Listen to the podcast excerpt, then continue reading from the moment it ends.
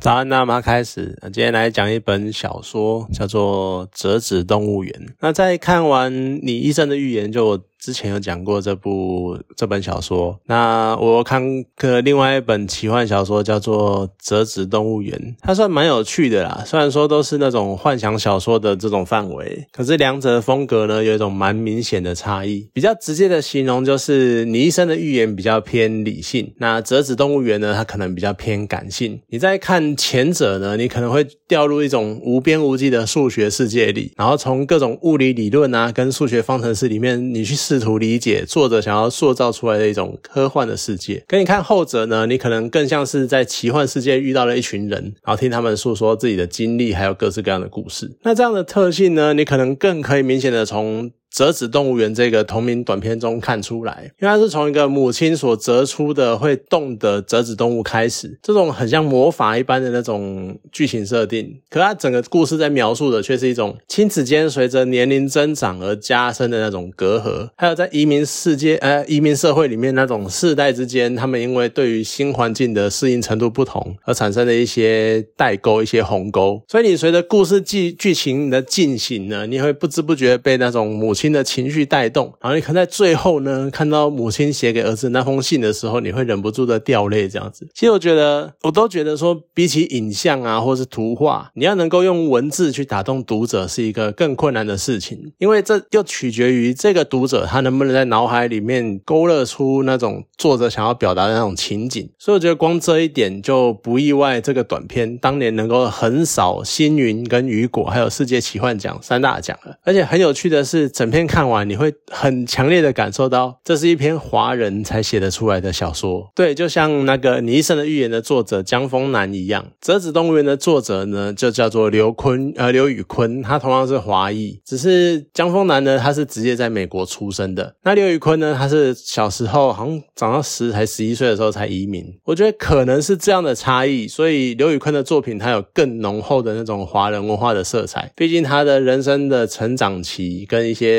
也算是定型期，是在中国那边产生的。那《折纸动物园》书中收录的这些作品，很多都是以华裔熟知的民间故事当背景在创作，而且连文章中透露的一些想法，或是故事的走向，可能都会变更偏那种亚洲，或是我们熟知的中华文化圈一点。像我很喜欢整本书有一篇最喜欢的是叫《狩猎顺利》这一篇，它的文章是从那种中国古代民间的那种妖狐开始，然后从仙法道。术出发，然后逐渐随着时代的演进，到最后变成蒸汽朋克的风格。那古代的魔法，它在人的理解跟转化，然后甚至于应用之后，它其实就成为了现在的科技。所以有一种那种感觉，像是呃人的想象好像是无边无际的，可其实它是人只有在同一个范围里面。啊，也有可能就是因为这个样子，所以我们才能够利用各式各样的方法，将以前的想象化为未来的真实。那这一点呢，就是我对这篇文章。非常非常着迷的一个主因，就我们现在的科技其实就是以前的魔法。我觉得这一点非常非常有趣。在几年前呢，网飞就 Netflix 有一个动画系列叫做《爱死机器人》，可能有的人有看过了。那其中第一季呢，有一集就是改编狩猎顺利这一点这一篇。那其实从这个改编版呢，你可以非常的明显看出东西方的文化差异。因为在改编版中呢，动画里面小狐狸它取回了幻化的能力之后，它的选择呢是狩猎这些欺压妇女的男人。可是，在刘宇坤的原著中呢，小新啊小狐狸的心。愿，他其实就只是回到山林间，他变回了狐狸之后，想要重温以前在山林间自由自在的猎食，然后悠悠大自然那一个往日的生活而已。你从这边就看得出来，可能在西方的文化里面呢，当你拥有魔法、拥有科技，你就拥有了力量，而有力量的人呢，就应该为社会、为整个世界贡献一己之力。可能就像那一句“能力越大，责任越大”这句话一样。可是，在刘宇坤所呈现的那种东方世界里面，这种幻化的能力呢，其实他。就像普通的动物，他们会跑会跳一样，那是一个非常非常普通的技能。可是随着时代或是环境的改变，那这项技能慢慢的退化，慢慢的失去了。那那个小狐狸，它其实只想要回到过去美好的时光而已，它根本不在意自己能够改变这个世界多少，它只希望自己的生活不要因为这个世界而改变。那我觉得这种故事走向透露出来那种生活的价值观，在我眼里看来，的确是非常非常的东方。那当然，或许今天的中国。可能大家都讲说什么狼性啊或干嘛，可能已经大不相同了。可是，在台湾，我觉得或多或少你还是可以感受到这种价值观普遍会存在在很多人的生活中，很多人的想法里。那像书中它最后一篇呢，叫做《终结历史的人》，一部纪录片，它其实是刘宇坤他试图仿照我刚刚讲的《尼生的预言》里面也有收录的，叫做《看不见的美》。他的那个纪录片，然后正反两方呃互相讨论那种形式，去讨论一个很严肃但是又很有趣的问题，就是历史的真相跟它的意义是什么？就如果人他们有能力回到过去，然后重温一段历史，但是以书中设定的方式呢，是那一段历史他们只能被重温一次，之后就你就没有办法再回去了。那该不该使用这项技术？那这项技术该由谁来使用？然后我们如何使用？还有一个呢，是延伸出来。可能一个我们常常会被视为理所当然，所以我们常常忽略的问题，就是历史到底属于谁的？其实我相信很多人都曾经听过一句话，叫做“客观只是其他人的主观”。就一段只能够被观看一次的历史，那我们该由谁看？就故事中是用日本二战的时候有一个叫做七三一部队的，他们进行了非常大量的人体实验。那当然那个。实验过程是非常残虐不人道的。那如果我们能够有机会回去确认当时的环境如何，去看看当时被人体实验那些人是怎么被对待的，那我们该不该让受害者家属回去看看自己的家人是如何被对待的呢？可是当然一定不可避免的是，我们都想得到，就如果你是有一个受害者家属的角度回去看的话，他们看见那个事件的面相一定会掺杂更多的个人情感，尤其是书中描述的，就是有没有经过专业。训练的人来记录，他们会加入许多不必要的或是很偏颇的观点，他们就不能客观的去描述当时的情境是什么。虽然说这是作者写的嘛，就他的对话什么都是他写出来的，可是你这样的说法，你的确可以在日常生活中很多很多种讨论中看到这件事情，就他们没有受过专业训练啊，他们不懂啊，他们怎么不知道怎么样看事情啊？这个样子，这个可能有点精英味有点高，或者是有点高高在上的感觉。可是这个说法，说实在的。你也看似还蛮合情合理的，就毕竟人真的是很常被自己的主观影响，然后去带动一些事件的叙述跟说法。可是这一点呢，也很容易被人家吐槽。就好，那你要受过怎样的专业训练，你才能够客观的描述呢？就连自然科学。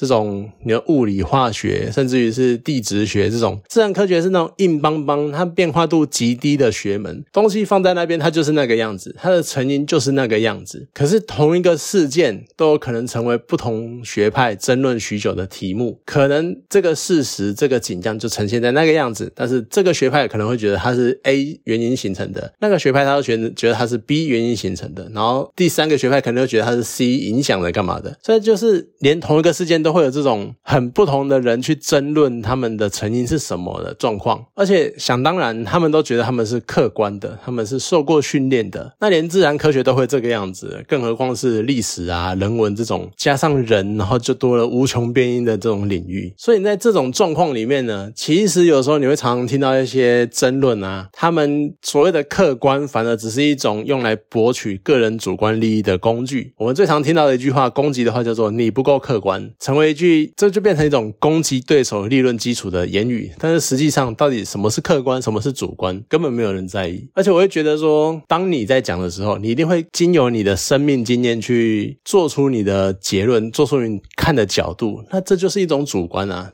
怎么会有客观？而且说实在的，就像我刚刚讲的，我们常常没有注意到的一个问题，叫做历史它是属于谁的？像七三一部队事件中的某甲，他可能想要知道他的亲人当年所遭遇的痛苦对待，那那是一个发生在他亲人身上的事情，他难道不能知道真相是什么吗？而且他已经被转述。转达、转告很多很多很多很多次了，那他到底有没有亲身经历？他到底有没有眼见为凭的权利？他一直被人家讲说，你的姐姐啊肚子被人家剖开，你的妈妈被人家弄在冰水里面，然后冻很久，干嘛干嘛的？他一直不断被转告这些事情，但是他难道有没有？他有没有亲身看到这些人被这样对待的那个权利？而说实在的，这是一个单一的个案。这是在他亲人身上的事情，对全人类的影响到底有多大？说实在，真的很小。可是他有非常非常多的个案，他们汇集起来成为一个很重要的历史的事件。可是这个事件呢，我们可以警惕，我们可以告诫，我们可以让世人去理解、去知道曾经发生过的这种惨案、这种事情啊。因为这个原因，然后让我们试图去避免重蹈覆辙，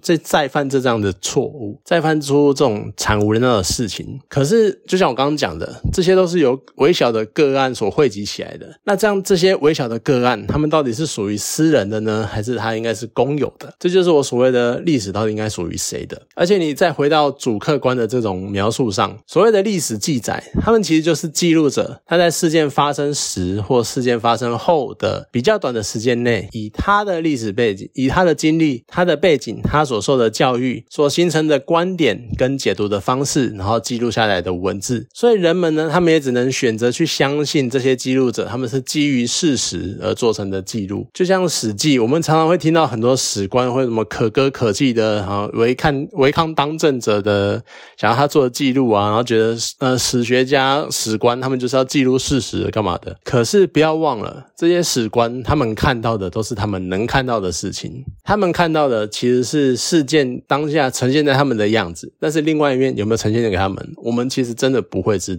而且事实上，随着近年来有非常非常多的历史事件被翻盘，被所谓的转型正义之类的，就连这种对于记录的信任，其实可能都正在瓦解。所以，要是能够开发出像小说中这种。呃，去观看历史，然后去实际看当时到底发生了什么事情的这种技术，我相信一定会在世界上掀起一股滔天的巨浪。所以我觉得这一篇中篇小说，它用蛮深入的方式去呈现了两派论点所可能产生出来的争执，然后让读者不断的去思考到底。哪一方可能没有真的所谓的对错，就是哪一方可能比较有道理，或者是你可能会比较倾向哪一方。但是当你倾向某一方之后，你也可以同时的去想想，那另外一方的论点他们在讲的是什么，然后呈现出了怎么样的情境。而且它的分野呢，也不单纯是二元式的，就是赞成跟反对。他们在赞成的那一派里面也有不同程度的差异，那反对的那一方呢，也有很多不同的想法跟论点，还有。反对的理由，所以我觉得这是一篇相当有趣的作品，因为它呈现了很多很多面向的去讨论一件事情，而且把这件事情算是钻研的蛮深入的，我觉得很有趣。不过整体来说，对我来